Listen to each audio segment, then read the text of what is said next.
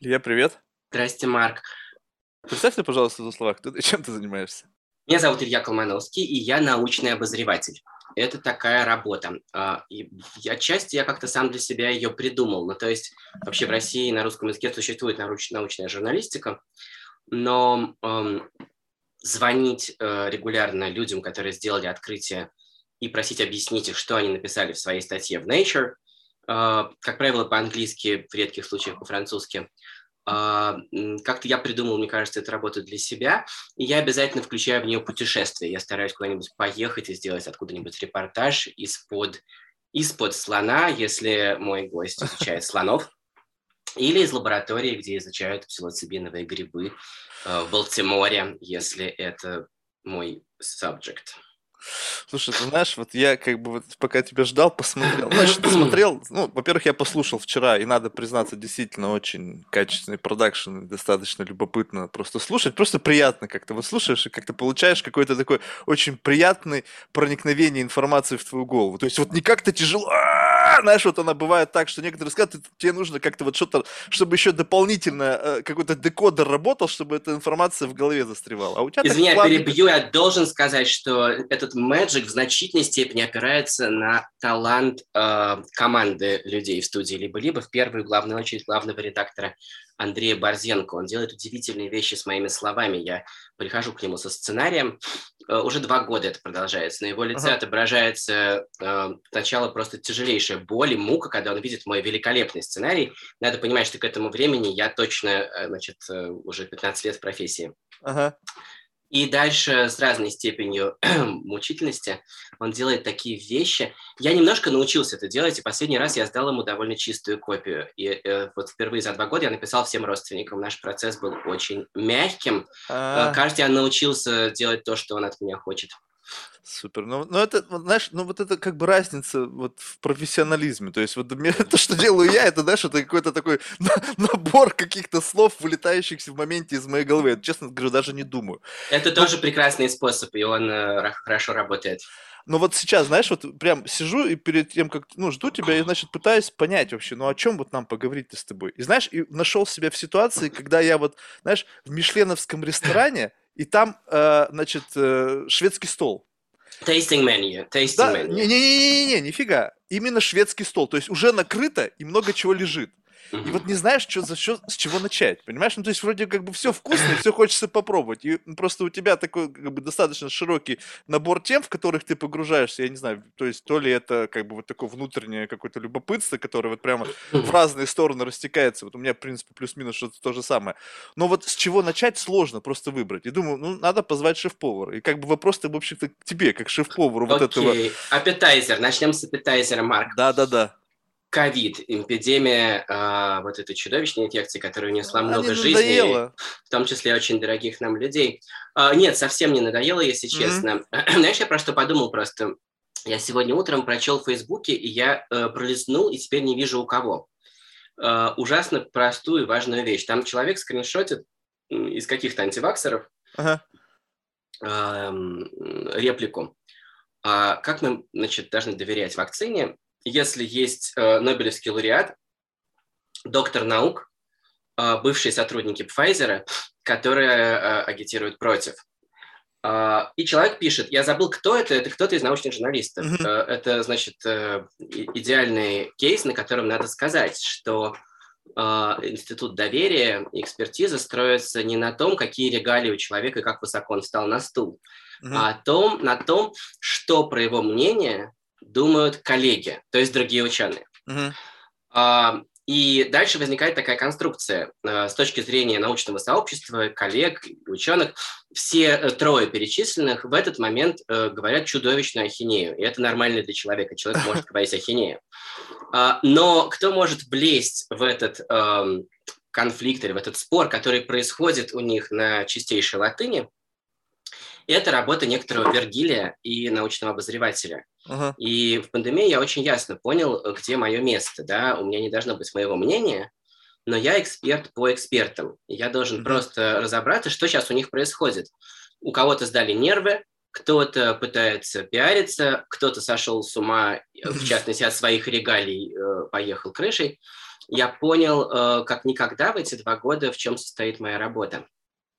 А, я вдруг, я вдруг э, сформулировал это сегодня утром, поэтому я хотел с тобой это поделить, этим поделиться. Супер. Вот тогда у меня, ну как бы раз уж мы сюда заходим, то есть ты должен понимать, как это происходит в моей голове. То есть абсолютно такое как бы поверхностное представление обо всем, просто все вот то, что влетает в голову, ну плюс-минус появляются, безусловно, люди такие, как ты, которые могут чуть-чуть больше вбросить, чем просто как бы вот такая волна информационная, которая, скажем так, как бы плавненько текет у всех по головам, да. И вот тут вопрос, вот смотри, вот э, без относительно, как бы без эмоциональной окраски и без относительно вообще позиции. Просто вот представь себе, что взвешенная ситуация.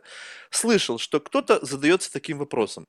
Вот если у меня такие мощные антитела после перенесенной болезни, зачем мне вакцинироваться? Я знаю, как на этот вопрос отвечают эксперты, люди, которые в состоянии протащить свое мнение через независимый суд слепых рецензентов, которые uh-huh. им не друзья и не поклонники, да. Uh-huh. А, так устроен институт, э, значит, peer review в uh-huh. научном мире, способ установления истины.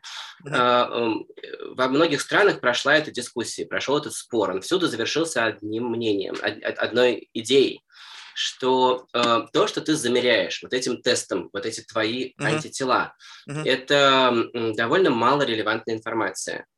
А, по двум причинам. А, во-первых, если говорить про ситуацию, когда у тебя их очень много, и ты очень ими доволен, ты не знаешь в точности, какая часть из них окажутся нейтрализующими для меняющегося вируса. Mm-hmm. Ситуация, когда вирус эволюционирует. Если ты mm-hmm. заработал их, например, на старом уханьском штамме, это особенно серьезно подвешенный вопрос. Сейчас дельта, она страшно заразная, она точно до тебя доберется. Когда она пробьет твою иммунную защиту, вот в этот момент будет гамбургский счет, ты либо потеряешь нюх на три дня, либо ты припаркуешься в больнице или умрешь, не дай бог.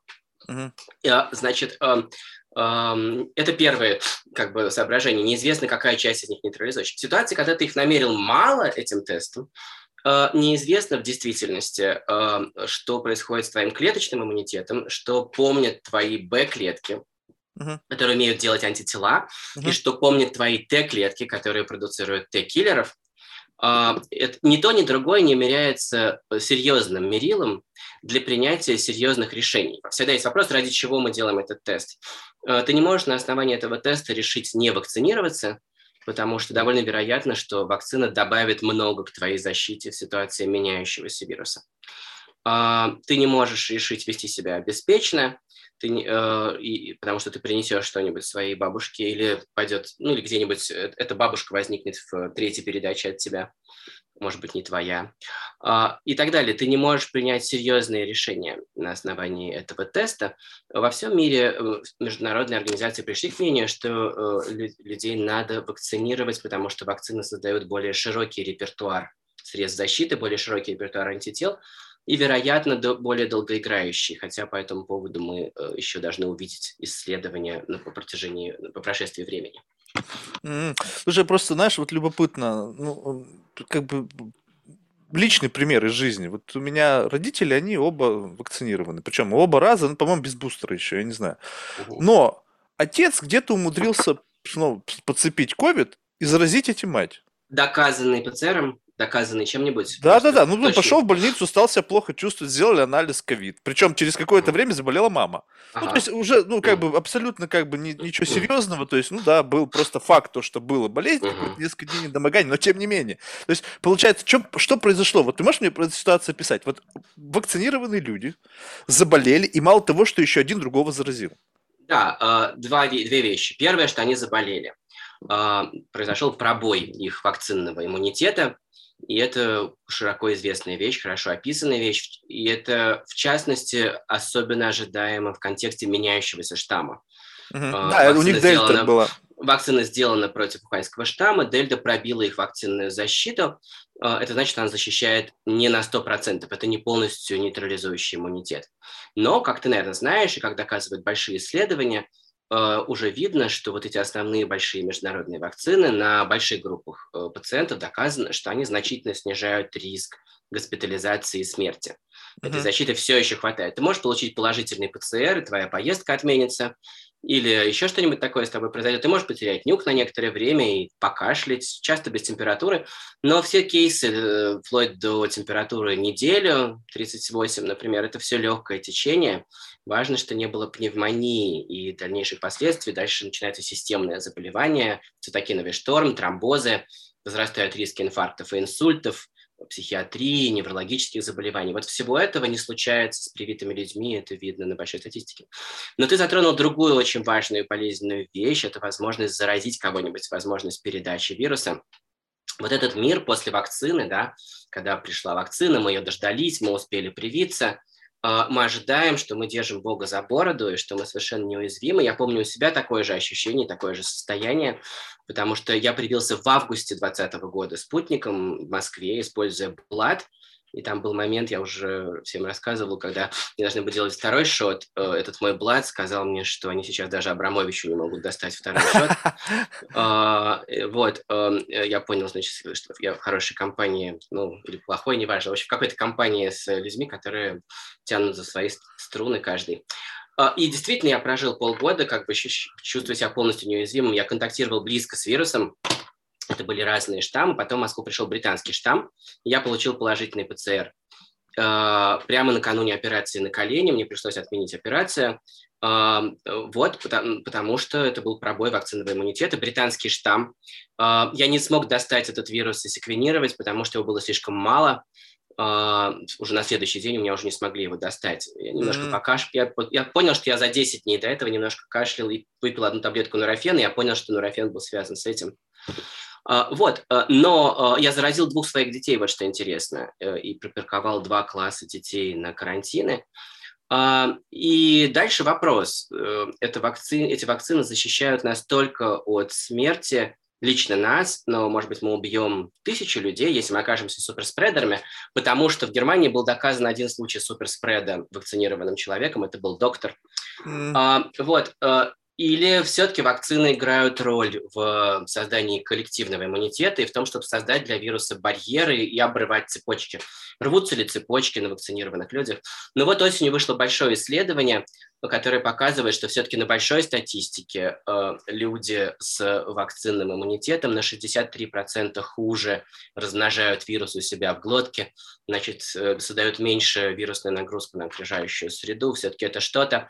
Для уханьского штамма это было 73%, на 73% хуже размножался вирус. А, так что это что-то дает, тем не менее. Слушай, знаешь, вот во всей этой истории единственный фактор, который вот просто лично мне не очень как бы как-то приятно заходит, это вот фактор слишком серьезного пушинга. Ну вот я не знаю, что произошло, видимо, вот какое-то, не знаю, противостояние у людей, которые, не знаю, ну вот просто там больные, там у них конспирологические теории. Они, видимо, подняли эту волну, которая создала некое противостояние. То есть, может быть бы, если бы не эта волна, вот этого пушинга бы не было. Ну то есть, как бы, ну такое ощущение, что ну прямо давят. И сейчас давят уже не просто. Сейчас давят так, что типа можешь потерять работу. Я не знаю, как в России насчет этого, но прям можешь потерять работу, а, чуть ли не обязывают вакцинировать детей, хотя тоже не совсем понятно, потому что говорят, что дети вообще как бы, ну, не, если там нету каких-то осложняющих факторов, вроде как бы не должны испытывать больших с этим проблем. Но тем не менее, и вот это вот давление, оно как будто бы усиливается. И ну, вот не совсем понятно. То есть это действительно просто вот э, давление связано с тем, что появилась какая-то группа людей, которые, ну, абсолютно на пустом месте стали этому противостоять, и в силу этого Министерство здравоохранения всех стран стали, ребята, ребята, типа, давайте мы вот успокойтесь, просто сделайте, и все будет хорошо. Либо здесь есть что-то другое, может быть, какое-то внутреннее опасение, может быть, ну, вот что-то, что вот в такой вот в обывательской массе оно не, не как бы не, не, не звучит. Слушай, но э, есть масса фильмов и утопии, антиутопии про то, что будет, если запереть группу людей в некотором пространстве, и у них будет возникнет какой-то конфликт интересов, им надо будет что-то делить. Uh-huh. Да, э, в нашем случае э, мы хотим получить большой кусок после ковидной свободы, и нам есть что тут делить. Когда наши интересы входят в конфликт, а это явно будет нарастать конфликт интересов привитых людей и непривитых людей, ты еще не чувствовал на себе никакого давления. Ты, ты почувствуешь его через Я, я чувствую, подожди, почувств- я, э, я уже сейчас чувствуешь- чувствую. э, э, Да-да, но я тебе пытаюсь сказать, что это, это цветочки по сравнению с тем, что ты почувствуешь через несколько месяцев. И есть пример Австрии, где сейчас эм, невакцинированных людей перестали просто, по сути, выпускать на улице. Эм, Это станет политическим вопросом. Люди очень плохо умеют разруливать такие вещи. Э, Человечество м, богато гениями и просто хорошими людьми. И большинство людей хорошие люди. Но человечество как э, толпа э, очень легко делается безумным. Люди очень плохо умеют договориться о том, что для них вместе э, рационально, куда мы сейчас двинемся. И конфликт будет нарастать. Здесь есть очевидный конфликт интересов. Есть те, кто привиты, и те, кто хочет покончить с вирусом. А, и те, кто по разным причинам, по разным соображениям этого не сделали и не имеют иммунитета. А, Конфликт будет нарастать, и я думаю, что, ну, как Толстой да, писал, э, что все счастливые семьи похожи, а каждая несчастливая семья несчастлива по-своему, в каждом обществе этот конфликт будет протекать по- по-своему. Там один полюс – это Китай, э, где э, настолько жесткая, значит, тоталитарная власть, что и конфликта нету, да, просто они прививали Мгм. 19 миллионов человек в день, 19 миллионов уколов. Молодцы. Им надо сделать э, два с половиной миллиарда уколов, потому что два укола каждому. А, И они, кажется, заканчивают вакцинировать просто все население сейчас.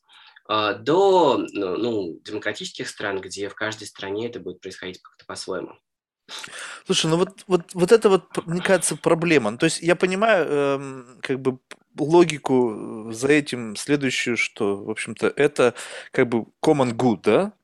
Но когда это превращается в какой-то, ну, не знаю, вакциночный апартеид, вот, вот это как бы, вот безотносительно, вот это сейчас нужно правильно понять. Вот, вот представь себе, Это- что вот нету вот этого антиваксера, вот этого внутри живущего, который по какой-то причине не хочет. Проблема в другом, что кто-то мне что-то говорит делать. Да, вот да, это конечно. проблема. Не, не с вакциной связано, не с какой-то там вот этим рептилоидами. Вот абсолютно этого нет. Ну просто сам факт. Вот какого хрена? Да, это чудовищно, и э, я думаю, в этой ситуации нету хорошего выхода. Мгм. Она оставит в любом случае какой-то серьезный шрам на теле общества. Тебе говорят вообще-то одну вещь довольно давно, я не знаю, как ты к ней относишься, э, тебе говорят платить налоги. А, Ну тут уж видишь, э, это получилось так, что я родился уже в этом обществе. И то есть я родился уже с этим как бы вот как бы бремем, ну назови как хочешь, да? А тут оно вдруг включилось. У меня А. его только что не было, я был относительно свободен в праве своем передвижении. И тут раз мне... Стоп! Да-да, конечно, э, ты совершенно правильно это указываешь. Я вообще-то очень плохо отношусь к тому, что мне надо платить налоги, я очень плохо отношусь к правительству, ну, российскому, но вообще-то к любому правительству. Мне очень не нравится, как они тратят деньги в любом случае, а, и с этим приходится как-то иметь дело. В случае с вот этим а, иммунным налогом, да, состоящим в том, что оказывается то, как мои антитела и мои Т-клетки отражают вирус, э, оказывается, это не только мое дело, э, создает трагедию общин. Ты упомянул common good, да, есть э, такая простая трагедия, состоящая в том, что э, есть много таких ресурсов, которые мы эксплуатируем каждый индивидуально, а делим вместе. И у этого задачи нет хорошего решения, потому что всегда есть конфликт э, мо- моих интересов и общих интересов. Ну, правда, я не, не вижу точно, э, как это, э, ну, э, в случае с э, вакцинным иммунитетом, я не вижу в точности, что я трачу и что я теряю, какую цену я плачу, да, кроме мучительнейших суток ломоты. Э, Только рожая, женщина может понять, что чувствует мужчина при температуре 37,5. Слушай, А, ну просто вот это всегда, ну согласись, это же всегда было. Ну то есть ты всегда, по сути, жил в понимании, что ты часть общества, и ты в какой-то мере несешь ответственность. Но как будто бы пофиг. Я просто приезжаю к брату, вот этот там по праздникам, у них там куча детей, там, ну не знаю, там несколько семей, там 15 детей. В свое время, я сейчас просто вспоминаю, как к этому отношение, скажем так, года два назад, там зеленые сопли ручьем, вот такой, знаешь, вот прям болезненный. И все Да. ходят в школу, всем наплевать, ну, то есть, да, в Сингапуре там или в Азии, там, не дай бог, там с этим никогда не зайдешь даже на порог. Но вот это было. И да, я прекрасно помню это время. и Я ходили. очень, я помню, как, ну, мои дети ходят в школу с насморком, э, и я очень злюсь на советскую установку, состоящую в том, что насморк это болезнь. Да, а вот э, там в европейских обществах это не так, и дети должны ходить в школу. И я хорошо помню, как я борюсь вот в обратную сторону. Я говорю, значит, э, не, не, не говорите моему ребенку надеть шапку, да, простуда от этого у него не пройдет, и это не мешает ему учиться. М. А, Вот, э, я помню этот мир, да, но вот мир поменялся, потому что нам угрожает смертельно опасный вирус. А, Мы э, за время, что продолжается наш с тобой разговор, в России умрет 50 человек. Из них э, трое вот возраста между тобой и мной. Подожди, А. а вот если бы мы сейчас с тобой, скажем так, представим себе параллельную реальность, в которой вот этот вирус не возник, пока бы с тобой разговаривали, чтобы никто бы не умер? А, Не 50 человек, конечно, Марк. О чем ты говоришь? Э, Я говорю про избыточную смертность. Россия потеряла лишних 600 тысяч человек за прошлый год. Э, В Америке похожие цифры. Это огромная избыточная смертность. Это люди, которые не должны были умереть. Это чьи-то конкретно, ну, в основном бабушки и дедушки, или папы и мамы, и молодые люди. Э, И э, это ты просто, ну, это очень сильно меняется, когда это происходит в твоей семье. И это меняется. Ну, тут еще такая есть вещь. э, В Америке, конечно, в меньшей степени, но в России же как бы вообще все в порядке, и мы, мы не видим то, что происходит в красных зонах, мы не видим этих погибших врачей, мы не видим того, что, как люди умирают лицом вниз, богатые, бедные, молодые, старые, те, кто занимались йогой и покупали э, фермерский экологический э, помидор, э, да, э, они все умирают, и врачи ничего не могут с этим сделать, и по-прежнему ничего не могут с этим сделать. Тут еще такое дело, просто с этим вирусом есть такая засада, что от него умирает чудовищно много людей, и все-таки достаточно мало для того, чтобы у людей оставалась возможность это отрицать. Когда такое происходит, э, психика включает один из двух механизмов. Она отрицает столько, сколько она может. Мгм, мгм. Но чем больше ты отрицаешь, тем острее будет паника, когда это отрицание флипнет, когда э, произойдет переворот, и ты вдруг с этим столкнешься. Тогда, наоборот, включается паника, и человек действует с не- неоправданной, избыточной, э, значит, паранойей. Ты А. знаешь, тут недавно взлетела в голову мысль, я не знаю, может быть, это, знаешь, как бы false memory, но помнишь, в самом начале, вот в самом-самом начале, это получается, когда, ну, там, полтора года назад, говорилось о том, что, типа, вот э, все вот эти вот карантинные меры, они позволили избежать вот массовых смертей, потому что если бы не это, то прогнозируемый вот э, ущерб, грубо говоря, жизням по всему планете там был бы не менее 5 миллионов человек. А сейчас так или иначе, мы к этой цифре все равно приближаемся. Да, Сколько? уже? вопрос 4 какой миллиона? скорости. Да, вопрос какой скорости. М, А, Действительно, он собирает эту свою жатву, он добирается до всех, но, по крайней мере, у людей есть, э, появилось воз- это окно возможностей. Помнишь, говорили тогда сплющить кривую? Э, когда он начинался, э, значит, по прогнозам, если он прошел бы, скажем, через Россию за три месяца, то в Москве на один аппарат искусственного дыхания претендовали бы 10 человек, а в Чечне 100 человек. А, И э, мы хотели сплющить кривую для того, чтобы дать хотя бы системе здравоохранения возможность развернуть койки. Но чего мы не знали, не ожидали, это что с такой невероятной скоростью подъедет вакцина. И Я смог э, защитить всех, кто мне дорог, всех, кто, на, кого мне, на кого мне не наплевать. Эти люди, тьфу не умерли до них вирус не добрался. А, И очень надеюсь, что не доберется. Дальше еще будет больше умирать, и будут умирать, э, но теперь уже довольно давно это не привитые люди. А, м, Просто поговори, вот, э, не знаю, с Женей Пенелисом, который живет в Нью-Йорке, мгм, и это врач, который работает э, в реанимации. Я дам тебе его имейл. мгм, Он просто тебе расскажет, как это происходило весной 2020 года, как, э, какой был чудовищный вал, и вот этот шок реаниматолога от того, что он не знает, когда у него затяжелеет и значит, беспощадно умрет э, перспективный, довольно крепкий, довольно молодой пациент. А, а потом у вас случился настоящий локдаун, честный, не как в России. И я понимаю, что это было очень больно, а, но он говорит, что уже к осени 2020 года все полегчало благодаря локдауну. мгм. А дальше год локдауна, э, который плавно открывается в соответствии с количеством вакцинированных. И у него в реанимации год все спокойно.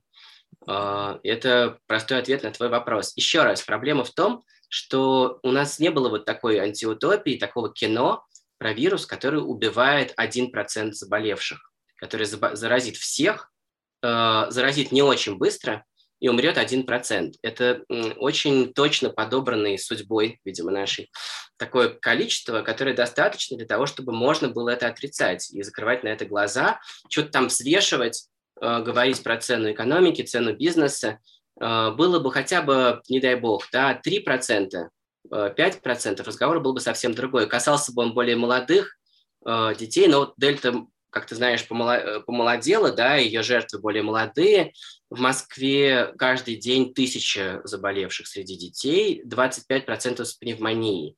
За сутки умирает несколько детей в стране. Это все еще недостаточно, чтобы достучаться до людей, чтобы они всерьез э, поняли опасность этой инфекции.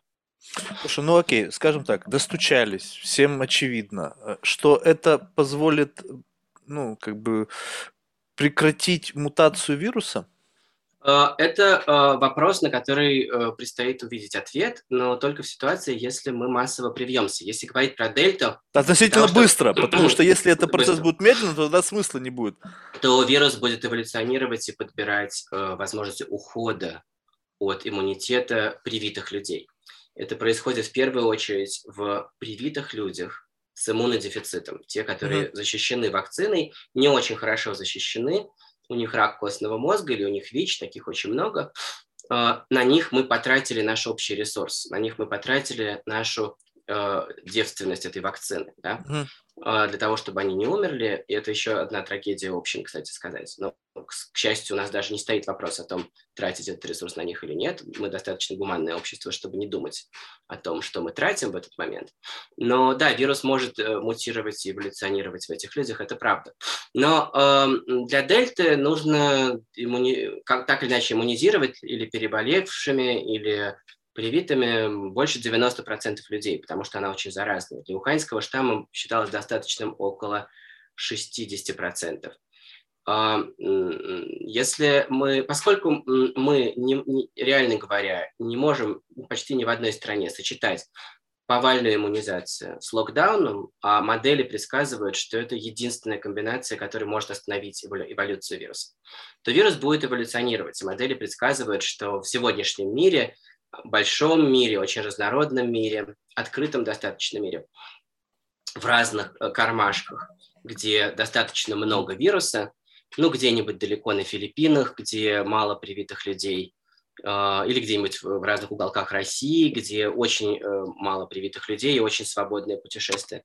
Вирус, испытывая давление естественного отбора, вирусу остается либо вымереть, либо научиться делать что-то новое. А, вирус будет эволюционировать, и это может уходить на вторые, на следующие витки, это правда. Слушай, ну вот эволюция вируса вот, вот в таком сценарии, как вот она выглядит? То есть, не, знаю, может быть, сейчас ошибусь, ты меня поправишь. Но чем вирус более заразный, тем он как будто бы менее слабый. А, не, более слабый. Да, есть такое, такая, конце, такая такая концепция, такой миф, э, развенчанный лет 40 назад в эволюционной вирусологии, что со временем инфекция должна становиться добрее, потому что вирусу э, важно не убивать своего хозяина, чтобы он больше передавал его. Но в случае с такими инфекциями, как ковид, это точно не работает, потому что максимум передачи происходит за несколько суток до наступления симптомов. Mm. И основные последствия, гибель людей происходит вообще от э, последствий инфекции. Это системное заболевание, это цитокиновый шторм. Вирус ничего не знает о том, что случилось с человеком после того, как он его передал. Mm. Эволюционные вирусологи говорят, что этот вирус должен делать одну вещь. Он должен становиться заразнее. И мы увидели, как он это делает. Mm-hmm. Он а, должен сейчас будет искать пути обхода иммунитета людей, которые разными способами его приобрели. Попутно он может становиться злее, Э, он может становиться, он может вызывать более тяжелую инфекцию. И это произошло уже с дельтой. Это э, могло бы произойти, могло бы не произойти, но э, в случае с дельтой вероятность попасть в больницу в два с половиной раза выше. Э, как говорят эксперты, это не связанные между собой вещи. То, что она стала заразнее, и то, что она вызывает госпитализации чаще. Uh, и дальше никто не знает, что произойдет. Либо, uh, uh, как говорят одни эксперты, тем не менее, все-таки люди с иммунитетом вот, будут болеть этими новыми штаммами легче. И мы это видим, как говорит, например, Константин Северинов, такой довольно выдающийся профессор из Радгерс. Mm-hmm. Это видно просто, например, на привитых людях. Можно считать привитых людей ну, моделью Э, переболевших, можно считать, что они как будто бы переболевшие. Видно, что они переносят, например, дельту гораздо легче. А, значит, возможно, это предсказывает наше будущее. Возможно, это то, как будет выглядеть ситуация дальше. Вирус будет идти дальше по кругу, может быть, обходя иммунитет, но уже дальше вызывая не более чем простуду и потерю обоняния, как четыре других простудных коронавирусов, которые есть в популяции, которые ходят в популяции. Есть э, люди, которые ему оппонируют, и э, есть, например, профессор Алексей Кондрашов, который э, эволюционный вирусолог, который mm-hmm. смотрит на дело более пессимистично, говорит, что вирус вполне может стать гораздо тяжелее, и э, мы можем увидеть, что наряду с обходом иммунитета он стал гораздо более опасной болезнью. Есть примеры и таких, и таких инфекций в прошлом. И исследования, которые показывают, например, что оспа первые столетия была довольно мягким заболеванием, а потом с ней э, случились некоторые эволюционные скачки э, и приобретения э, в ее геноме и потери в ее геноме. Когда с ней стали бороться? Э, когда э, она заразила слишком много людей, и у нее возникли проблемы с тем, чтобы заражать новых mm. людей. Наряду то есть, по сути, тем, сейчас чтобы... то же самое происходит, да? То есть за счет повальной вакцинации происходят некие барьеры, и болезни нужно искать вот какие-то обходные пути, такие более сложные, которые... Да, могут... на болезнь будет возрастать, так или иначе, на, на болезнь возрастает давление естественного отбора. Пока она шла по популяции как нож сквозь масло, это была одна ситуация. Э, чем дальше, тем более овражистый этот ландшафт для нее. Угу. И на нее возрастает давление естественного отбора. Что с ней будет дальше, мы увидим в ближайшие буквально полгода-год. Но, в принципе, надо иметь в виду, что, ну, например, в России можно прикинуть, что не столкнулись с вирусом э, ни в виде вакцины, ни в виде вируса. Десятки процентов людей, может быть, больше 50, больше 50 процентов людей. Возможно, России а, еще там года два предстоят вот эти разгорания волн, спады волн. Тут надо понимать, что это все единая инфекция. Между волнами продолжаются заражения. Эти разгорания связаны с тем, что сложились в цепочку одно за другим события суперспреда угу. и происходит разгорание, а потом спады, когда много цепочек порвалось по разным причинам а, и так дальше. Слушай, ну вот э, тут уже надо, наверное, как бы поставить точку. Вот это, да, да, мы, это был аппетайзер, я думал, что... Да, да, ну просто тема такая, она, она, она как бы ну, настолько, как бы, а, она, во-первых, очень, наверное, больная для тех, кто сам с этим столкнулся и, не дай бог, там понес потери в семье, то есть это жутко. Ага. Во-вторых, как бы на самом деле просто совершенно непонятно, то есть это мир абсолютно неопределенности, непонятно, что вот чего ждать дальше, потому что, ну, как бы э, идея такая, что, во-первых, непонятно, то есть это вакцина или терапевтик, да, то есть все-таки либо мы уже в силу того, что это будет эволюция вируса, мы будем просто постоянно на этих бустерах сидеть каждые полгода, да, и это как бы станет новой нормой нормой. Вопрос в том, что поскорее... Если вирус, если вирус будет опасным, то будет очень серьезные причины э, делать бустеры, делать вакцины против новых штаммов. Мне просто хочется, чтобы как-то подуспокоилось. Вот это вот волнение, противостояние. Просто осознали, что вот это факт, это, это свершилось. Единственный способ об этом забыть, это сделать какое-то такое, может быть, небольшое усилие над собой, может быть, вот этот вот выключить, этот внутренний вот этот цензор, который там что-то постоянно бурчит, и просто вот как бы забыть, как будто бы сделать то, что от тебя просят, окей. И может быть тогда как-то из этой ситуации постепенно выплывем. Просто это чрезмерное давление, мне кажется. Я не уверен, уже... что забыть про эту ситуацию. Ну, я имею в виду забыть в том плане, что, как бы, знаешь, вот не, не воспринимать это с позиции, как будто вот только об этом загрели, у тебя бам, эмоциональный вот этот вот, как бы всплеск идет. И да, ты вопрос начинаешь... о контроле над эмоциями, значит, что помогает контролировать эмоции, да, есть путь э, зарыть голову в песок, это способ контролировать эмоции, это путь совладания. А, есть более взрослый путь, это путь взять это как-то в свои руки. Да, под, под а, контроль а, просто. Да, но надо сказать, что, извини, последнее, э, ну, как ты, наверное, слышал, э, ну, как ты знаешь, это далеко не первая важная вирусная инфекция, которая последние десятилетия из ниоткуда нас атакует. А. Из ниоткуда по... или из Вухань? Тут что-то как-то тут в последнее ну, время раньше об этом лаблик теория сразу же забанить могли, а сейчас как будто бы как бы уже... Да, был... это важная дискуссия, я согласен, но есть очень простой э, ответ, который, мне кажется, обобщает все, все гипотезы. вот один из крупных американских профессоров, настаивающий на расследовании лабораторной версии, говорит одну простую вещь. Вирусы, атак... природные вирусы атакуют нас чаще и чаще. И это будет происходить. И среди них, возможно, будут более опасные, чем этот коронавирус. В ответ на это мы будем строить больше и больше вирусологических лабораторий, создавать коллекции и вести опасные эксперименты с этими вирусами. Э, если говорить про лаб или гипотезу, mm-hmm. там основная гипотеза состоит в том, что в попытке предсказать пандемический потенциал ученые, э, возможно, проводили опасный эксперимент, который так дорого им и нам стоил, если только подтвердится эта гипотеза, что совершенно не факт. Но важно, что это две стороны одной монеты. Нам надо э, возможно, пересмотреть наши методики и наши критерии безопасности экспериментов и то, как мы работаем с вирусами в лаборатории. И, может быть, не строить их в больших городах, как в Ухане, эти лаборатории, как в Нью-Йорк, как в Новосибирск. Там, блин, что не город-то большой у них, так что... Это огромный город. Э, э, и э, как в Новосибирск, где у нас тоже есть лаборатории, где мы работаем с опасными вирусами, как, как Екатеринбург, как Атланта. А, как Бостон, нам надо пересмотреть, возможно, то, как мы работаем с опасными вирусами, но вообще это две стороны одной монеты. А, мы, sorry, сейчас, секунду. Мы а, будем подвергаться этим атакам больше и больше. Возможно, это репетиция, на которой нам надо бы отработать то, как мы вообще себя ведем в таких ситуациях. А, может быть, в следующий раз мы быстрее все привьемся.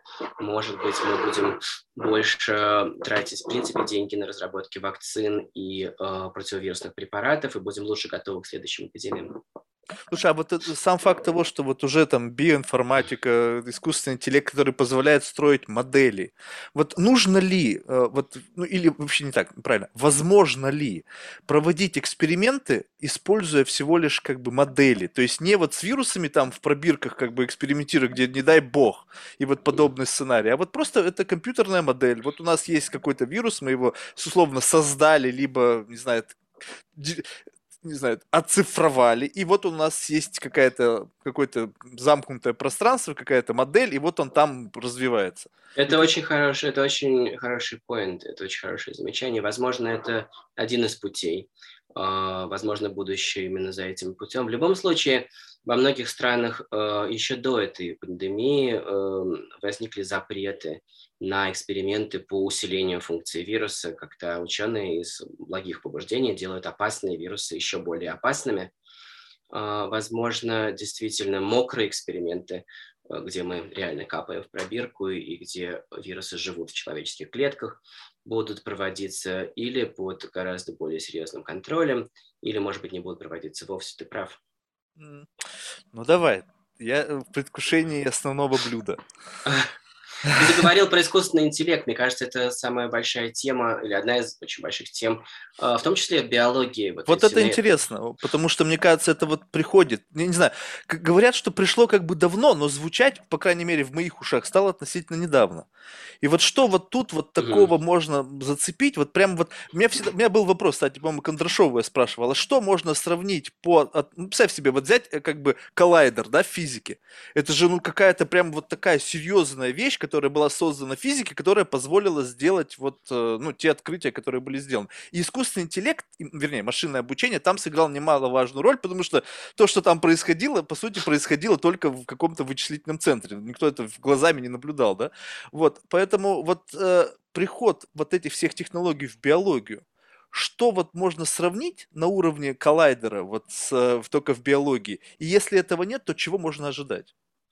Ну, можно сравнить с коллайдером э, такое событие, которое э, прошло очень замеченным э, для биологов, но, может быть, менее замеченным для широкой публики.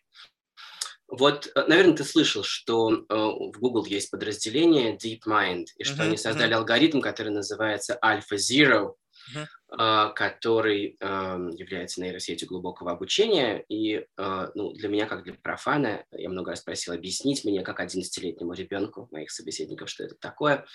Это, они говорят, это компьютер, который программирует сам себя. Так мне mm-hmm. понятно. Они говорят, эм, ну, например, что вместо того, чтобы тренироваться на 100 тысячах компьютерных, э, шахматных партий, переговорю, вместо того, чтобы тренироваться на 100 тысячах шахматных партий, которые сыграли люди, этот алгоритм играет сам с собой 30 а, миллионов раз в шахматы за 4 часа. и придумывает какой-то совершенно свой способ играть в шахматы. А, и потом Гарри Каспаров пишет э, колонку в журнале Science о том, что а, настольные игры – это дрозофила, да, плодовая мушка для а, науках о, о, о мышлении, о том, mm-hmm. что, чтобы понять, как мы думаем, надо создать какую-то другую думающую сущность. И он mm-hmm. говорит, когда самолеты начали летать, выяснилось, что они летают не как птицы, они не машут крыльями, а Альфа Zero думает э, по-другому и играет в шахматы удивительным способом, жертвуя фигуры и делая ходы, которые кажутся чрезвычайно острыми и парадоксальными. А, Альфа Zero натаскивает молодых игроков на то, чтобы играть как компьютер, и эти игроки часто не могут объяснить, почему они делают этот ход, но он оказывается выигрышным.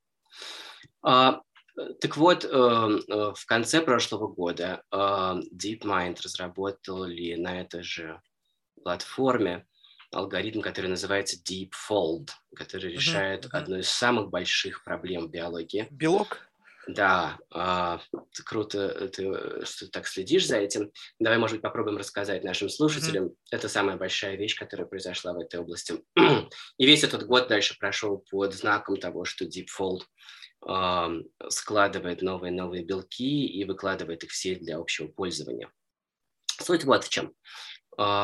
Все живые системы, от бактерии до, э, которые сквашивают йогурт, э, значит, на котором мы зарабатываем деньги в молочной промышленности, до вируса, которые нас атакуют, до дрожжей, которые делают наш хлеб, до растений, до рыб, до жирафов, до динозавров, до людей. Все живые системы э, развиваются, ну вот человек развивается из одной клетки, а сейчас на стуле сидит там вот 80 килограммов человека, и он такой, как я, и не такой, как ты, uh-huh. благодаря работе белков. Uh-huh. В человеке работает около 30 тысяч разных белков во всех клетках его тела. И а, это молекулярные машинки, которые составляют клетки делиться, принимать разную форму, делаться мышечными или нервными, или раковыми, или наоборот помогает клеткам Т-киллерам находить рак и убивать его, или помогает вирусу дальше значит, заражать организм.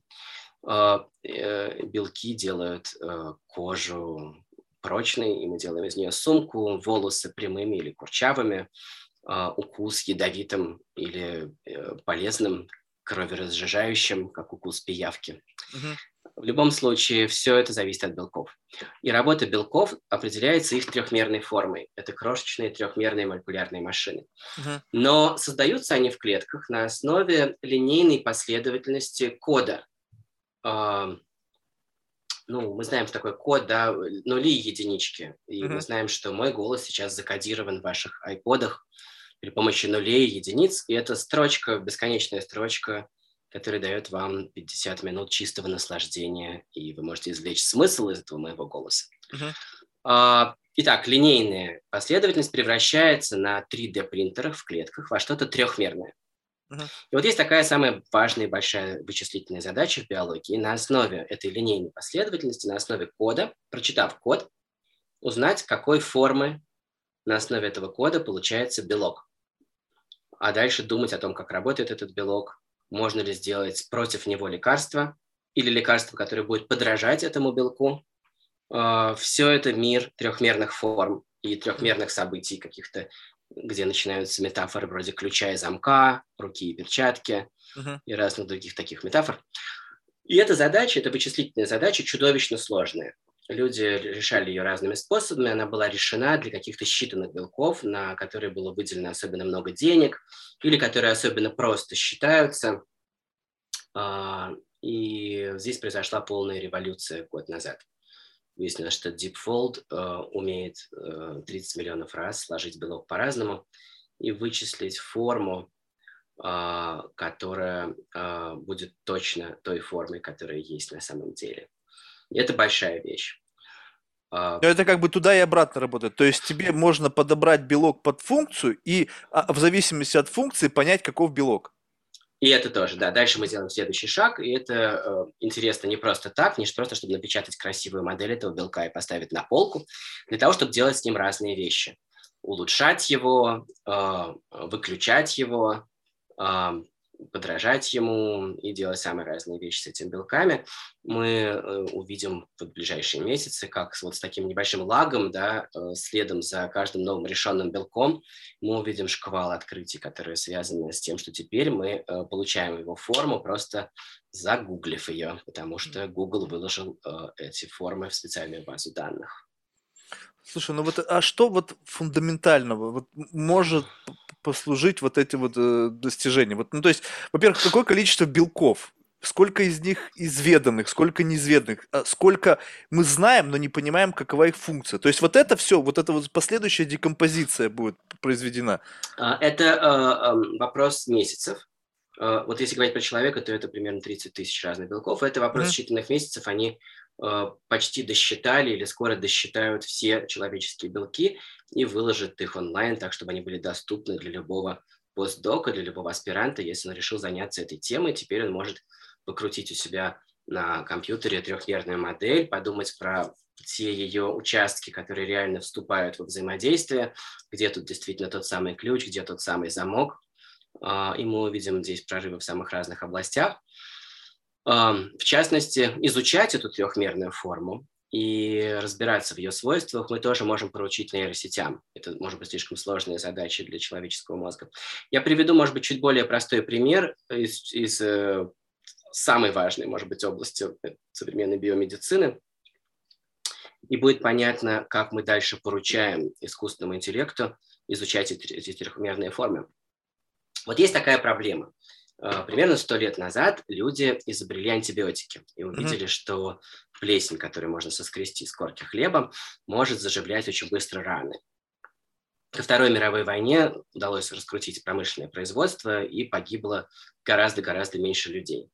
Вот кто-нибудь, наверное, спросил бы, ну и что такого, они должны были бы и так погибнуть. Вот э, кому-то было не все равно, и они не погибли. Uh-huh. А сейчас нас слушают их внуки. А, Тогда же э, врачи и ученые увидели, что этот волшебный пенициллин не всем помогает. И они увидели бактерии, которые сопротивляются антибиотикам. И возникла эта гонка вооружений. Вообще эта гонка вооружений очень древняя. В действительности это часть войны между бактериями и грибами. Плесень – это грибы, и она продолжается в почве миллионами лет.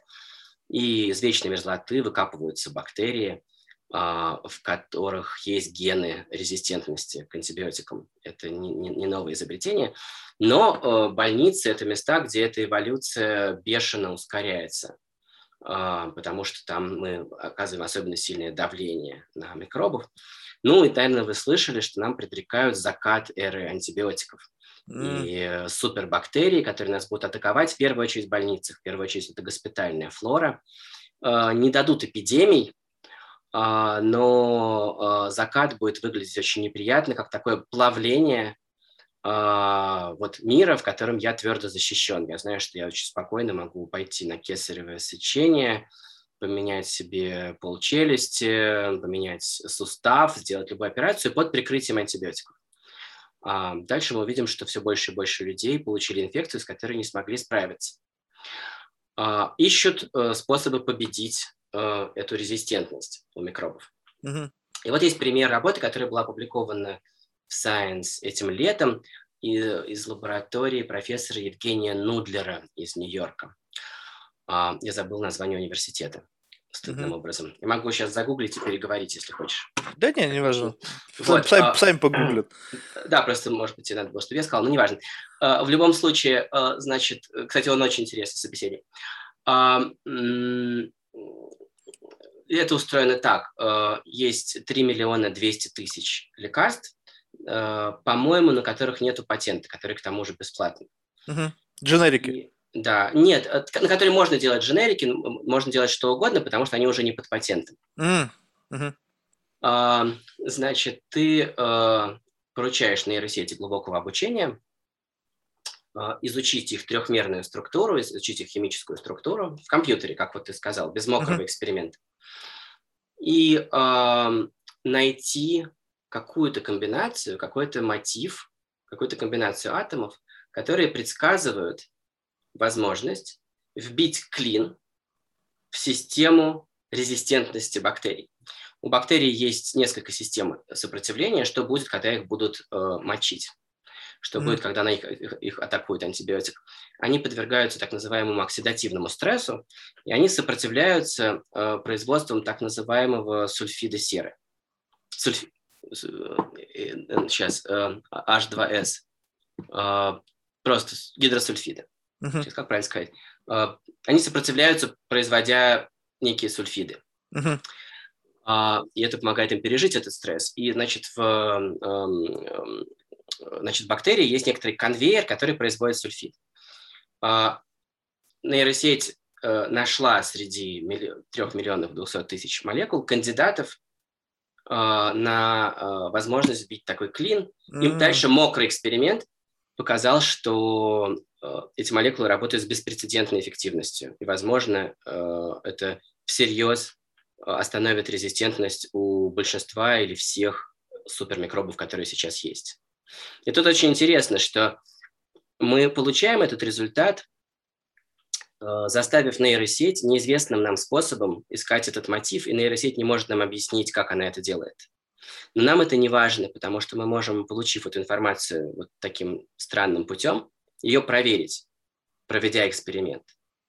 Ну, кстати, если ответов слишком много, например, если в качестве ответа мы получили бы 5000 молекул, то провести такой мокрый эксперимент мы тоже можем поручить искусственному интеллекту. Это огромные скрининговые эксперименты, где роботы держат в руках массивы из пипеток, угу. и у них есть массивы из лунок. Mm. И в лунках идет тысячи экспериментов, за ними следит видеокамера и тоже искусственный интеллект. А, и мы можем провести огромные объемы экспериментов, используя роботов. Одним словом, получается, что, э, ну вот все, как ты говоришь, э, э, нейросети, искусственный интеллект вовлекаются в эти эксперименты на всех стадиях. Слушай, а вот, ну вот смотри, вот это как бы как бы некие, некие блоки. Вот секвен, секвентировали ДНК. Сейчас будет понимание белков. Вот что еще нужно будет сделать на пути к тому, чтобы создать полностью цифровую модель человека. Я просто недавно видел видео, что происходит в клетке, и вот оно такое яркое, красное, я просто охренел. Ну, какая-то другая вселенная. Просто я смотрю на это, я, ну, как бы с ужасом себе представляю, что вот смотришь на себя в зеркало, ну, какая-то оболочка кожи, какой-то марк там стоит, а внутри-то ведь там просто, ну, вселенная происходит, там, и вот как-то взять и создать вот такую модель меня только в цифровом пространстве, где все, что происходит в моменте, каким-то образом в виде какой-то там цепочки кода, каких-то там, не знаю, трехмерных моделей, оно представлено. Вот это вообще достижимая э, задача, либо нет? Ну, там есть один э, самый большой барьер, и ты про него знаешь. Когда я вижу Марка, я вижу чудо природы, особенно в момент, когда он открывает рот и начинает со мной говорить, потому что действительно э, потрясающе сложно и интересно устроены кости, кожа, мышцы uh-huh. и другие э, части тела Марка, но самое э, чудовищно сложное происходит вот в этих двух литрах желе между его ушами, uh-huh. да, в сером веществе, в мозге, где есть триллионы, ну, сотни триллионов нейронов в коре головного мозга, которые находятся в гигантском количестве связей между собой, которые к тому же все время пропалываются, формируются и обрубаются. А, эта система к тому же живет сложной жизнью во времени, uh-huh. и это кажется самым-самым большим пока что барьером, но и за эту проблему тоже берется искусственный интеллект, у него есть гигантские ресурсы для этого. В этом смысле, конечно, самую важную службу для нас служат люди, которые готовы ради прогресса пойти на хирургическую операцию, и жить с отверстием в голове. Я слушал, кстати, этот подкаст у тебя, где там человек про, э, про роботизированную руку. Да, у меня даже таких два было эпизода, и два гостя. Сейчас я работаю над третьим.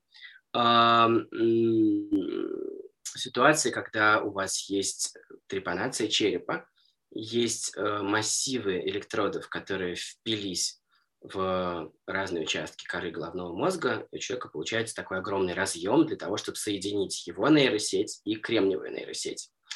И самым э, завораживающим лично для меня в этих всех историях, ну, послушайте этот выпуск, действительно, называется «Рука на удаленке». Uh-huh. А он просто, э, этот гость, эм, Нейтан Коупленд у него, из Питтсбурга, у него есть действительно рука, но только она находится в лаборатории, он приезжает к ней в гости три вот чувака обломали, нет, чтобы сделали бы полностью роботизированную руку и следили бы за ним. Да, ну вот он ездит туда как на работу, к этой своей руке, и ему отвинчивают крышечку, которую нельзя мочить, когда его купают, да, и подсоединяют эту роботизированную руку и он начинает думать о том, как он ей двигает, а рука посылает ему в мозг осязательную информацию о том, что он взял тяжелый предмет, круглый, легкий. Это первый в мире киборг, у которого есть двусторонняя связь с его протезом. Но что мне кажется самым завораживающим э, в этой истории и играющим огромную роль не только для людей с ограничениями, но и для людей э, обычных, э, это что в этих экспериментах есть всегда этап, когда две нейросети между собой договариваются. И в значительной степени это происходит в обход сознания. Компьютер изучает э, э, огромный трафик с коры головного мозга и учится его интерпретировать. Угу. Он может установить, что означает вот это абракадабра спайков, абракадабра вспышек, которые э, вот э, 200 лет их изучаем, но пока очень мало смысла из них можем извлечь, пока мы мало понимаем базовые вещи, как работает память, как работает обработка, как происходит обработка зрительного сигнала, что значит я вижу, что mm-hmm. значит я запомнил, тем более как работают эмоции. А, вот, а, а компьютер обходится часто без а, ответа на эти вопросы высокого порядка, решая практически задачи низкого порядка и он не может, компьютер не может нам объяснить, как он их решает. Но мы, это первый этап. Компьютеры умеют договариваться с нейронами, и э, это приводит к практическому результату. Слушай, ну вот я, я прям не могу удержаться спросить тебя про вот эту всех заинтересовавшую в последние моменты тему с метаверсом, и это как-то напрямую связано вот со всем, смотри, вот сейчас объясню, а, а, неинвазивные интерфейсы, то есть какая, какова идея вот всех этих метаверсов, что ты будешь управлять силой мысли, то есть у тебя будет какой-то там, не знаю, шлем, наушники, неважно что, которые будут какое-то количество электродов, там сейчас говорят какие-то татуировки даже есть, ну неважно, вот все это будет вот как раз-таки brain-computer интерфейс, который будет фиксировать ту или иную нейронную активность и интерпретировать этот сигнал, и ты будешь условно что-то делать. То есть что-то подумал, дверь открыл в нейросети, вот вернее в, мета, в этом метаверсе, ты будешь управлять своим аватаром, находясь силой своих мыслей. Но вот ты сказал очень правильную вещь. Когда человек сидит, вот этот вот твой э, гость из э, подкаста, когда он силой мысли, он, значит, смотрел там, как двигается рука, сканировали сигналы какие-то происходящие, и таким образом как бы записывали эту нейронную активность, и вот в этом диапазоне настраивали эту руку. То есть, по сути, это ситуация, когда ты э, созданы некое, вот это вот за счет этого взаимодействия, некоторые условия то есть а, вот этот вот записан определенный код. И точно так же в метаверсе будут определенные функции, когда ты должен как-то, тебе будет, наверное, инструкция, ты должен как-то на этом сконцентрироваться, и тогда откроется дверь. И вот тут, представляешь себе, вот будет огромное количество вот этих вот сценариев, вот этих вот э, фиксаций, вот этих спаек, там, вспышек вот этих нейронов, которые будут э, являться неким инструментом для управления этими аватарами в этой реальности. И вот тут сценарий из матрицы. Представь себе, что наш мозг, он настолько как бы уникален, что, по сути, не имея этих сценариев, мне кажется, что кто-то будет создавать ситуации, которые не прописаны, вот нету вот этого, вот этого кода, когда, скажем так, вот представь себе, этот человек пришел бы вот в эту лабораторию, и вот он сразу же взял и этой рукой начинает творить чудеса. Ну, на гитаре играть, не знаю, там неважно что. Понимаешь? Без вот этого зашитого в программе инструмента обучения который как бы вот настраивает вот эту вот э, активность. Может такое случиться? Ну, э, тут нет большого противоречия. Э, то, что тебе любой инструмент надо как-то откалибровать и объяснить ему, как, э, э как, как э, устроены твои сигналы. Да, да, да. Э, Но это предустановка. Ты, тебе, да, из ты... этого не, это не означает, что что в такой эксперимент заложен очень ограниченный набор сценариев. А, я приведу пример. Вот э, это, я еще 10 лет назад это значит, изучал и брал uh-huh. интервью у людей из Барселоны, которые научились делать очень полезную вещь. Э, когда ты надеваешь очки VR, угу. и попадаешь в виртуальное пространство, у тебя там есть твой аватар, э, у него есть один очень большой минус. Ты, твой мозг не верит в то, что это действительно твое тело, потому что ты получаешь сигнал только по одному каналу. Ты только видишь, что это твои руки, и они тебя а, слушаются. Да, да, да, там был эксперимент забавный. Очень важно, чтобы у тебя была обратная связь. А, ты должен, эм, например, протягивая к чему-нибудь руку, а, не только видеть, что она тебя послушалась, это очень важно, что у тебя есть ожидание от этого аватара, что он тебя послушается, и ожидание сбывается.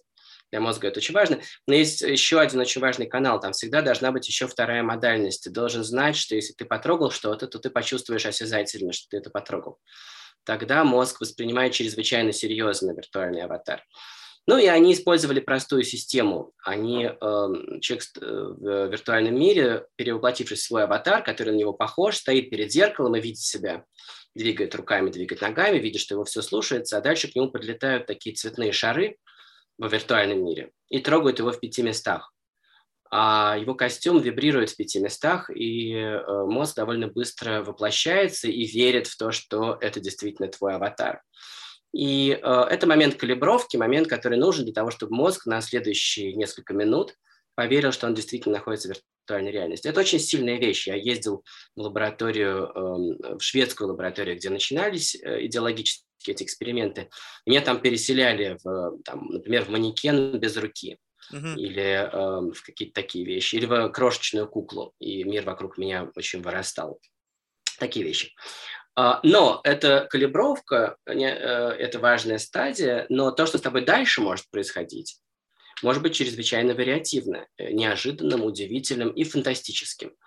Uh, в экспериментах, которые я наблюдал, например, человека переселяли в аватар, это были абьюзеры, которые, которых суд приговорил к каким-то срокам. А, их переселяли в аватар маленькой хрупкой женщины. И дальше из двери выходил крупный мужчина и начинал их абьюзить.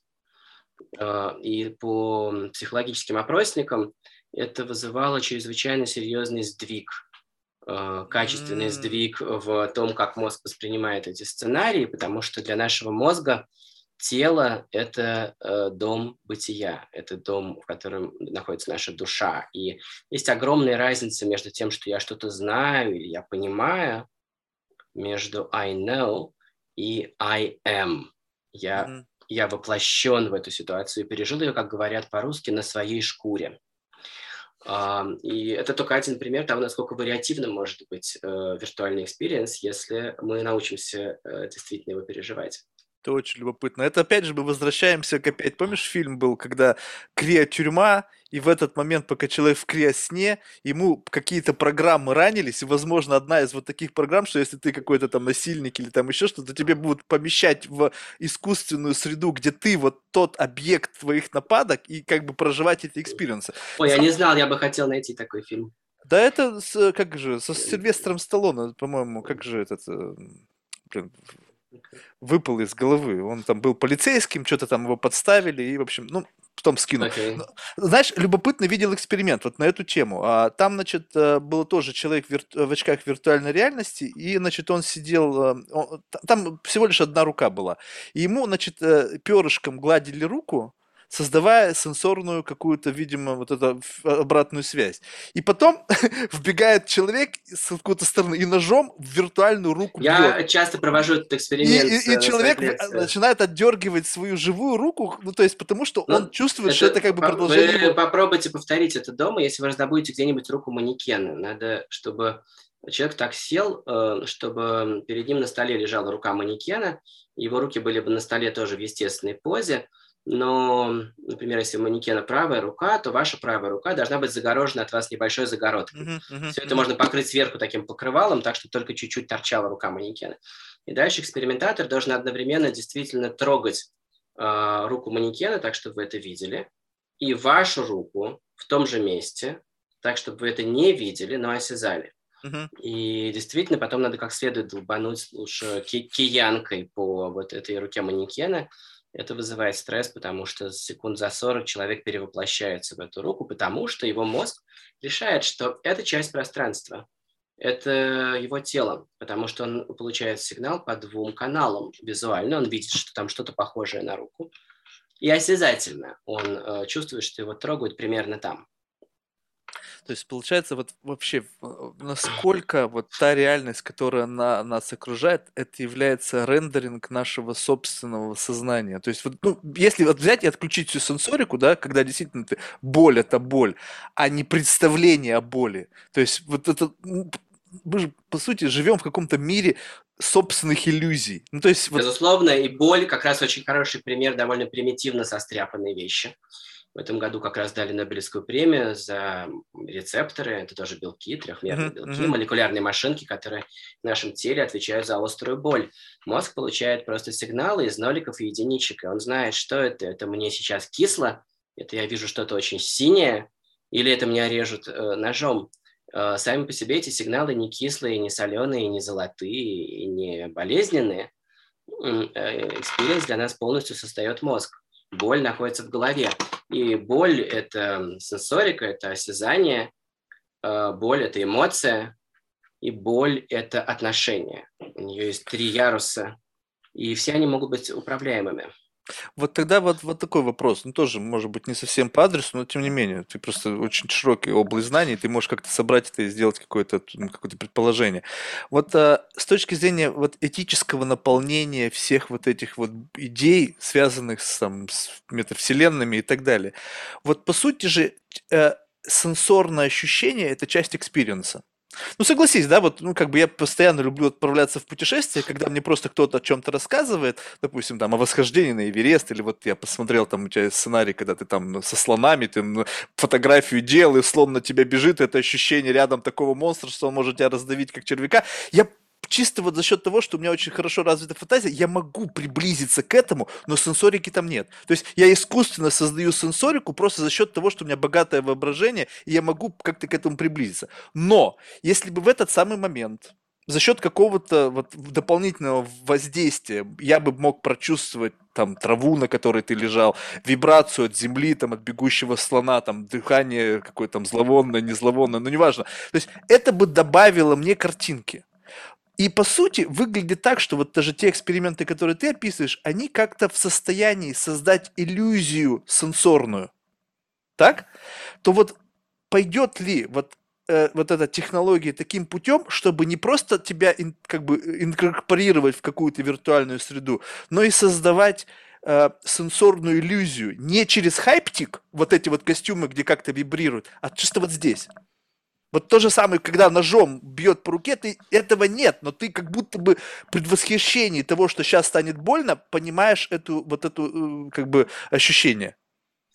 Ну, э, вот как раз кейс, о котором мы говорили несколько минут назад, э, говорит о том, что наука уже научилась отправлять в мозг сенсорный, сенсорный трафик. Вот гость моего подкаста Нейтан Коупленд получил операцию, где ему вживили два набора имплантов, и он, это интересно, он же не осязал э, 15 лет к этому моменту, его рука не осязала. Да, но там но... есть сенсорика, понимаешь, там нету чистого вот, э, как бы воздействия на мозг, там все равно есть аппарат, который фиксирует, то есть он берет э, через, э, через свои мышцы, как бы через свой мозг, как будто бы берет кружку или там что-то, сжимается рука, на этой руке есть сенсоры, которые просылают да. обратно сигнал в мозг. Да, но это большое дело, да, то есть получается, что у него в мозге э, жила эта зона, да, э, которая отвечает за указательный палец. За 15 mm-hmm. лет никто не захв... соседи не захватили эту зону, что вообще-то могло бы случиться. Mm-hmm. И э, ученые нашли, где его указательный палец в мозге, научились на него воздействовать. Это первое. И второе, может быть, это в большей степени отвечает на твой вопрос. Э, представь себе, он сидит в инвалидном кресле, его рука безжизненно лежит на подлокотнике. А, когда э, роботизированная рука берет стакан, который находится там, в полутора метрах от него, датчики находятся на роботизированной руке, uh-huh. а ощущения у него возникают в его собственной руке. Но примечательно, что мозгу нужно очень немного, нужна очень небольшая зацепка для того, чтобы научиться переводить один язык в другой. Mm. Язык этих ощущений в его собственной руке научиться переводить в крайне важную информацию о том, что происходит с роботом. И он э, берет предметы вдвое лучше, вдвое быстрее, вдвое лучше выполняет задания, когда у него есть эта информация. То есть э, когда-то, когда он был малышом, э, его руки жили своей жизнью, и он спокойно мог заехать себе в глаз или поцарапать себя, да, когда ему было 2-3 месяца. Но дальше, за следующие полтора-два года, он научился извлекать смысл из той сенсорики, которая приходит с рук. И дальше во взрослом состоянии, через 15 лет после паралича, после начала паралича, он получает совершенно новый тип информации очень быстро строит свой сенсорный мир, быстро учится извлекать из него смысл, прагматический смысл, который помогает ему оперировать роботом. А, если эм, мы э, научимся отправлять в мозг людей сенсорную, акустическую, э, ну, осязательную, акустическую, слуховую информацию – а, в принципе, по всем этим направлениям мы довольно близки к этому. Единственное, что во всех случаях нужна хирургическая операция. То есть неинвазивным путем этого не достигнуть? Пока что нет. Пока что нет. Mm. Отправлять двигательный сигнал э, немножко лучше получается. А, или, наоборот, через кость воздействовать на тебя и заставить тебя подергать пальцем.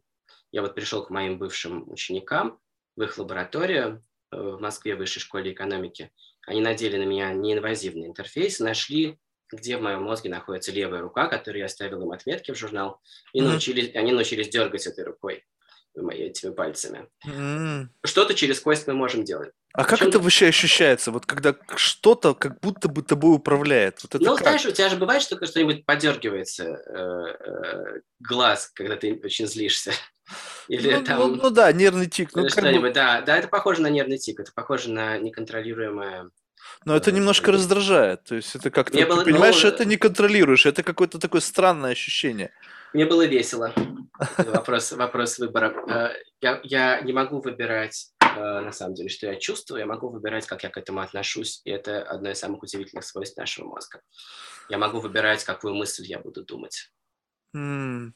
То есть, в принципе, все это, как бы вот, э, если говорить, что уже там условно пальцами тебя заставляли дергать, это уже такие первые звоночки по поводу того, что, в принципе, искусственно воссоздать э, сенсорику, вот не эм, как бы Пока что движение, э, Ну, пока что движение. Э, Но можно отправить э, мне разные вещи в уши. Можно, ну, я могу слышать разные вещи. И э, есть идея, что можно отправлять разные звуки, э, в том числе такие, которые, например, э, перезапустят мозг. Mm. Есть люди, которые страдают от тинитуса, от того, что не звенит в ушах. Э, ученые подбирают набор звуков, которые можно отправлять в ухо, э, так что курсами лечения они могут остановить тинитус, то есть, по сути, осуществить ресет того, что происходит в мозге и разных гиперстимулов, которые можно посылать через сетчатку, зрительных гиперстимулов. У нас есть еще эти порты, которые э, открыты. Это очень любопытно. Просто сейчас уже даже, по-моему, даже где-то я видел, что вот э, людям э, с абсолютно нулевым зрением возвращают возможность э, как бы видеть очертания да. предметов. И когда это будет так, что э, ты будешь видеть лучше, чем просто обычный человек, то, мне кажется, тут начнется повальная смена вот этих когнитивных гаджетов. Да, это начинается с незрячих людей. У меня был такой гость летом. Это был, э, кстати, моряк, который ослеп в 25 лет. У него было тяжелое наследственное заболевание, из-за которого разрушаются чувствительные клетки в сетчатке. И он получил укол вируса в глаз, mm. как, как мы получаем при э, вакцинации спутником или AstraZeneca. Это вектор, векторный вирус, который доставил ему в сетчатку гены двух других организмов. Э, одного коралла и одной водоросли. Эта водоросль имеет светочувствительные фотоэлементы. И через некоторое время э эти гены начали работать в клетках его сетчатки. Э, причем это так называемый глубокий слой, это место, где, по сути, у сетчатки находятся разъемы, шлейф э, для подключения мозга. Вот они сделали зрячим вот этот слой. Mm. И дальше при помощи специальных очков, которые проецируют ему на сетчатку изображение специальным оранжевым лучом, а, он видит то, что видит его видеокамера, и он подошел к зеркалу и увидел, что он посидел за эти годы. Прям вот настолько хорошо да. стал видеть? Да, и э, дальше понятно, что эту видеокамеру можно сделать с прибором ночного видения или инфракрасным, или э, телескопом или микроскопом, как, какие очки он наденет, такую информацию ему будут отправлять в глаз. Фантастика. Вот, вот просто, знаешь, хочется как-то вот дотянуть до того момента, пока ты будешь вправе выбирать, вот как, ну вот как каково будет твое тело и возможности твоего тела. Знаешь, вот как вот как вот опционный набор. Так, что я хочу? Ага, я хочу там, ну не знаю, там быть посильнее, там раз, блунк, какая-нибудь там генная манипуляция, и ты теперь там, не знаю, как э, кто-нибудь... Ну да, ну да, и тот же вот Нейтан Копланд, киборг с этой роботизированной рукой, говорит, что если ему сделать руку, которую он сможет использовать дома, то он, конечно, хотел бы, чтобы это был робот типа робота Кука. Он подписан mm. на YouTube-канал, вот K-U-K-A, mm-hmm. где кисть вращается на 360 градусов, и ему очень хорошо умеет дотягиваться до предметов высоко на полке. Но если говорить про меня, то я бы очень хотел дожить, как ты выражаешься, во-первых, э, э, до моей почечной недостаточности, которая ждет меня в старости, так, чтобы к этому Это ты на базе значит... генетического теста, да? Ты, э, нет, просто нет, просто всякий человек доживает до своей почечной недостаточности, до своего рака, э, как правило, простаты, и э, рак, если у него есть простата, конечно, и рак, и, ну, например, диабета с очень высокой вероятностью. То есть это неизбежность сценарий. Ну да, какие-то из этих вещей неизбежны. Я бы хотел дожить до своей почечной недостаточности, так, чтобы к этому моменту мне бы подогнали действительно почки, выращенные в свиньях, а также э, текиллеров, которые будут уверенно находить и побеждать мой рак. Подожди, а вот нельзя ли просто не думать от как бы то есть ты описываешь сценарий, когда есть условно какой-то набор там дополнительных органов, которые выращены там из твоих клеток, и они как запасные части меняются. Но а возможно ли ситуация, ну, опять же, мы говорим о том, что вот компьютерные модели, это будет продолжаться, это неизбежно. И дойдем до того, что будет, ну, все предельно ясно. Да, может быть, сознание мы никогда не оцифруем, ну, в общем-то, с точки зрения биологической модели, мне кажется, пока можно сказать, что вот, вот здесь вот такие, по крайней мере, чтобы можно было выключать болезни, понимать, что, ну, справиться со всеми недугами, по крайней мере, знаем, такими, которые... Многими. Может... Это не будет единая таблетка долголетия. Да-да-да, естественно, это, это много много разных, много разных побед, да, от, ну, над вирусами, которые еще к нам приедут из разных тропических мест, побед над э, тем, что ты перечислил, там, над раком, над э, поч... э, возможностью выращивать новые органы. Я, э, любая из них продлит мне жизнь еще насколько-то э, Слушай, а вот это вот сам факт того, что мы болеем, что есть уязвимости, и вот, скажем так, что технологии позволят нам свести до минимума все известные болезни, защититься по максимуму, то есть снизить уровень уязвимости вообще ко всему. Вот с точки зрения эволюционного процесса, как это, по-твоему, может изменить вообще, в принципе, э, ход эволюции? Ну, представь себе, что мы созданы таким образом, чтобы в какой-то мере быть там резилиент, да, либо это изменение внешней среды как-то на нас влияет, мы меняемся вместе с ним, то есть меняется environment, меняемся мы. Если мы себя поместим условно вот в такой кокон, который будет, ну, непробиваем для большинства природных явлений, там, не знаю, мутаций животных, там, погодных явлений, то вот что произойдет? То есть такое ощущение, что мы пойдем наш эволюцион, наше эволюционное развитие пойдет, ну, как бы параллельно эволюционному развитию планеты. Ну, как-то вот Тут Нет? такое дело, тут у меня есть такие новости для тебя. Э, ага. Это все произошло 100 тысяч лет назад. Примерно 100 угу. тысяч лет назад на человека перестал э, всерьез действовать естественный отбор. Угу. Э, на этом его эволюция остановилась. Э, если у естественного отбора отобрать этот инструмент, если он больше не может э, выбивать в каждом поколении 90%, не давая им оставить потомков, э, а это то, что с нами произошло с развитием наших технологий, mm. то, э, естественно, отбор на этом перестает работать, а вид только накапливает вредные мутации. В этом смысле впечатляет и поражает, насколько человек живучее существо и живучая биологическая система, э, что несмотря на то, что мы накапливаем эти мутации, и в естественной такой живой природе, может быть, ни один из нас бы не выжил, тем не менее, мы в целом умеем поддерживать эти 80 килограммов живого вещества без рака э, и диабета много десятилетий. И э, вот все наши с тобой сегодняшние разговоры, разговоры про возможность э, редактировать гены, редактировать клетки, заменять органы, протезировать. Эм, эм, все, все эти вещи – это просто наши возможности ну, для начала сопротивляться тому, как мы накапливаем эти вредоносные мутации и сделать нас просто чуть-чуть более здоровыми. А, и дальше мы будем больше и больше зависеть от этих наших технологий, но зато, может быть, будем здоровее, счастливее, продуктивнее.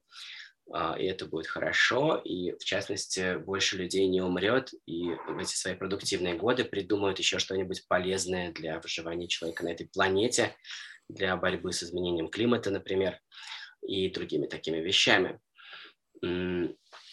Я не думаю, что мы сможем жить сильно дольше. Я знаю, что это многих очень интересует, но последние десятилетия как-то крепко накапливается скепсис, который говорит, что если мы не придумаем чего-нибудь радикально нового, то человек, в принципе, не очень хорошо умеет жить дольше 100-120 лет.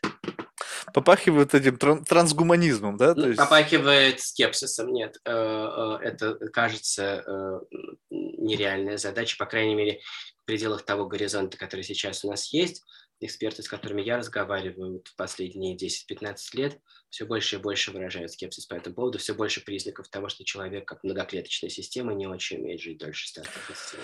Ну, ты знаешь, вот 120 и при всем, чтобы еще и чувствовать себя нормально, как да, бы, знаешь, не, не умирающей мумии, это, наверное, да, в общем-то, да. как бы не так уж и плохо. Ты представь себе, да, что если взять какие-то такие базовые циклы по 30 лет, такие прям большие пласты жизни, да, 4, да. 4 больших пласта, блин, я не знаю. Безусловно, безусловно. Мой один мой друг и научный журналист написал в Фейсбуке, когда я был маленьким, я мечтал, что я вырасту и стану астрономом.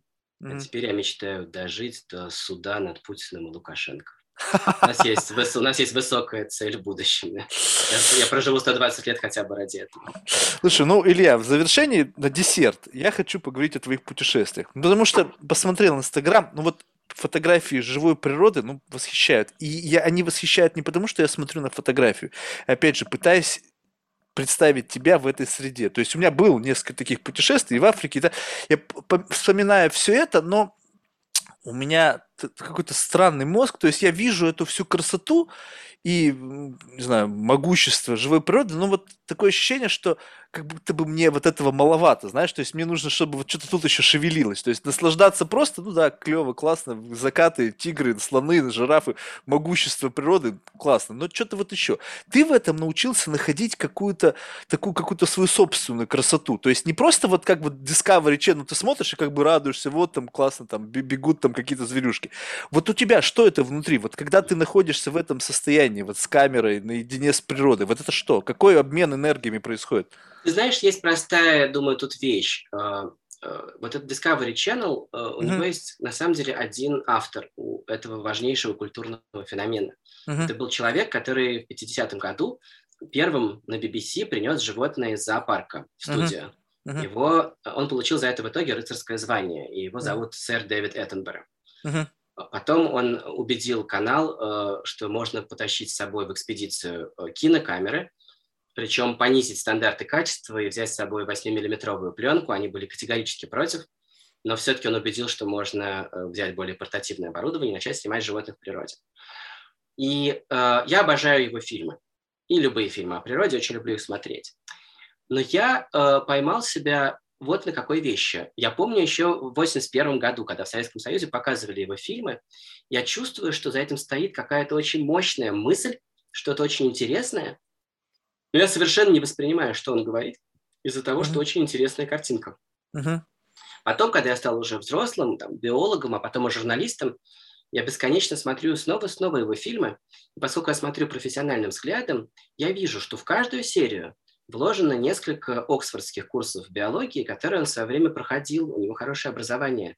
Mm. И его продюсеры следят за наукой. Они пытаются рассказать вам дюжину или полдюжины идей за эту серию, но если спросить всех, кто посмотрел этот фильм, выяснится, что они ничего этого не поняли. И не видели, не, не видели. А, да, что у них не осталось в голове то, что он пытался сказать, потому что в этом драма двигающегося изображения. А, это то, почему я очень люблю подкасты, и то, почему я решил заниматься моим вот подкастом «Голый землекоп», потому что, имея очень небольшой бюджет по сравнению с BBC, а, посвящая те же 40 минут слонам, я могу все-таки добиться внимания э, и сделать так, чтобы рассказать что-то очень важное, э, что произошло в науке о слонах в последние 40 лет. Э, я вернусь к этой модели, но за то время, что мы с тобой разговариваем, в Африке убьют э, трех взрослых слонов. Ужас. Uh, и мы очень быстро их уничтожаем, их сейчас в 10 раз меньше, чем 100 лет назад, и мы их сейчас совсем добиваем. Uh, и при этом мы только-только начинаем узнавать о невероятно сложной жизни этого э, умнейшего млекопитающего и удивительной социальной жизни, и отношениях, и очень сложно устроенной памяти, и других вещах. Есть много э, чего, что я хочу рассказать о слонах, и что я хочу сам увидеть. И ты спросил про мой Инстаграм, ну, понимаешь, просто э, действительно, когда я путешествую, когда я что-нибудь вижу, э, я хочу что-нибудь про это узнать я хочу узнать, что я вижу. Неважно, я ныряю с э, камерой, э, не знаю, в Красном море или в, в Заполярье, где-нибудь в Белом море подо льдом, mm-hmm. или я отправился искать птиц рано утром где-нибудь в лесу на Мадагаскаре или лемуров. Э, есть что-то, что я ожидаю, потому что я поговорил с людьми, я почитал научные статьи, я почитал книги, меня чему-то учили. Есть что-то, что я вижу, и что-то, что меня является сюрпризом, что-то, что меня поражает что-то, что нужно срочно выяснить и чему нужно объяснение. Mm. А, и тогда я должен повнимательнее это сфотографировать, чтобы я смог а потом спросить и узнать. Да, и я начинаю гуглить, э, искать людей, которые это изучали, или звонить им, или писать. И у меня полно таких историй, когда я увидел... Мой, мой плюс такой большой перед настоящими натуралистами состоит в том, что я совсем не был натуралистом в детстве у меня не было юнацкого детства. Я с очень многими вещами познакомился в университете или после, поэтому я во многом девственно чистый, мое восприятие совершенно наивно, я много чего не знаю. А, поэтому всякий раз для меня любой такой поход э, куда-нибудь э, в лес или в саванну для меня большое приключение. Я вижу много вещей, которые нуждаются в объяснении.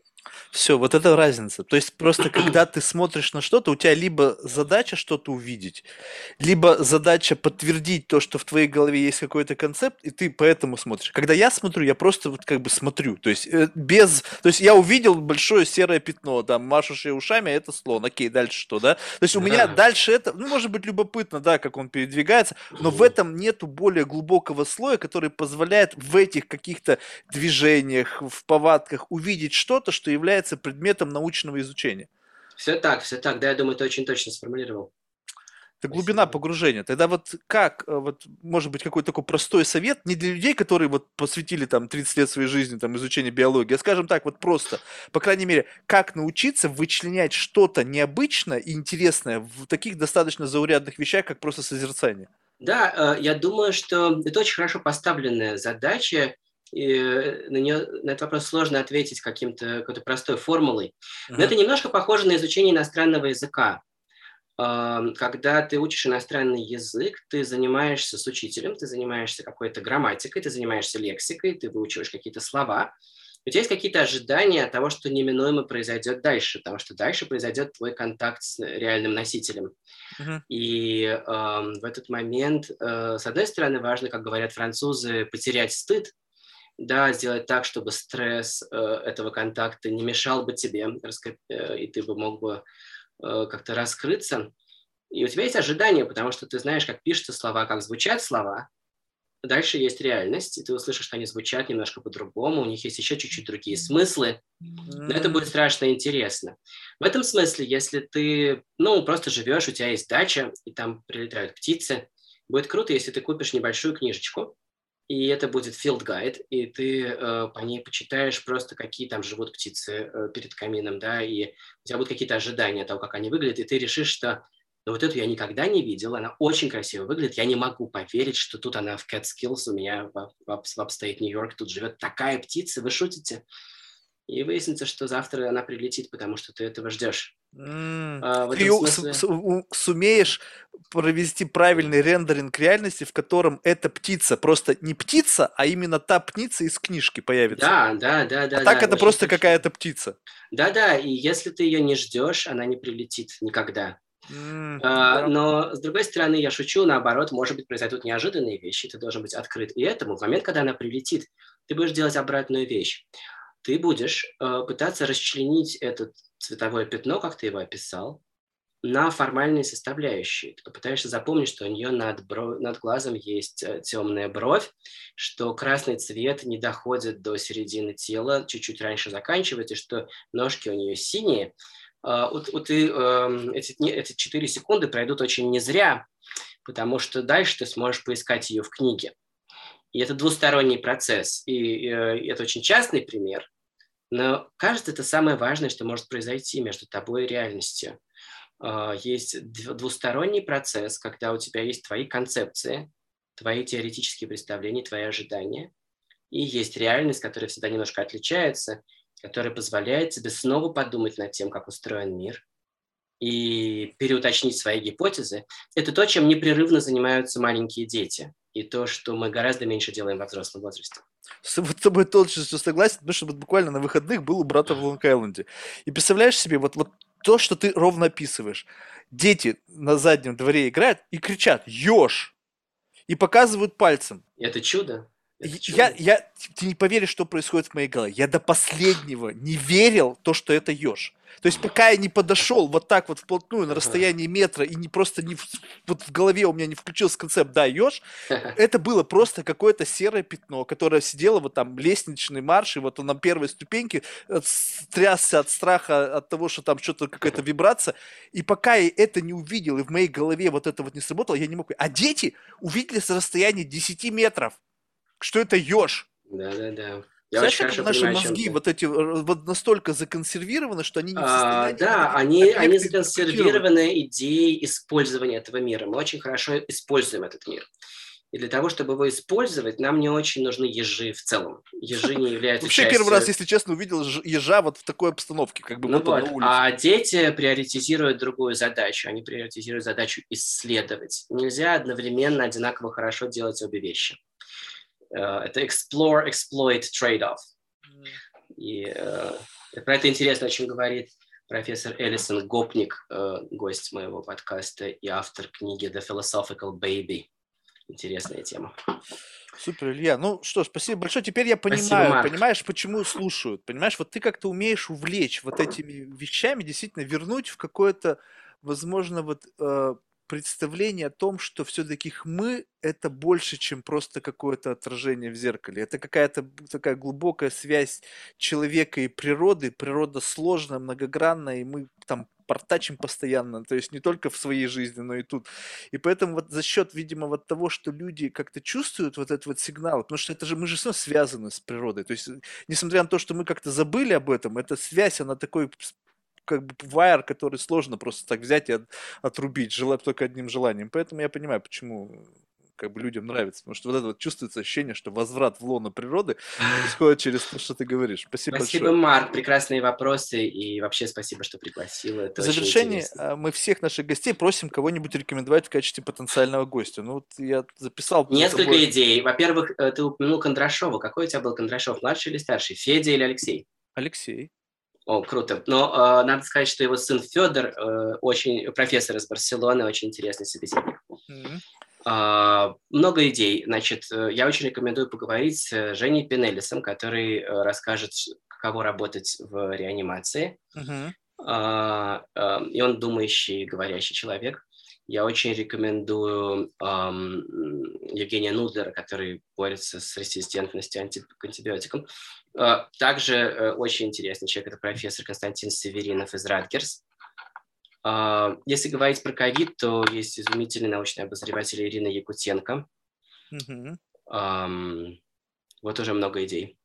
Супер, спасибо. Что ж, спасибо. успехов тебе, И тебе. побольше творческих поездок, путешествий. Ну, и большое. Спасибо, всего доброго, хорошего Пока. дня.